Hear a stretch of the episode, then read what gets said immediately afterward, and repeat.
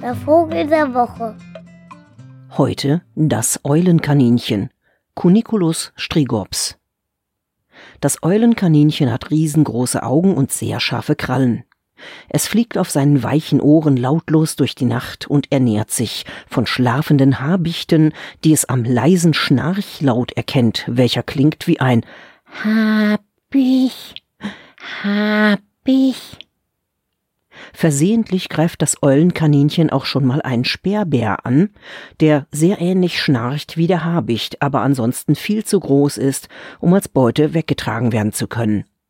Bevor das Eulenkaninchen aber seinen Fehler korrigieren kann, ist der so abrupt geweckte Speerbär bereits erschrocken aufgesprungen und galoppiert mit dem verdutzten Eulenkaninchen auf seinem Buckel durch den Wald, und das so lange, bis entweder der Sprit des Speerbären alle ist, das Eulenkaninchen seine Krallen wieder an sich genommen und die Schwarte des Speerbären verlassen hat, oder bis einer der Teilnehmer des Rennens mit Physik in Form von Stamm, Ast, Stein, Felskante oder Leitplanke konfrontiert wird.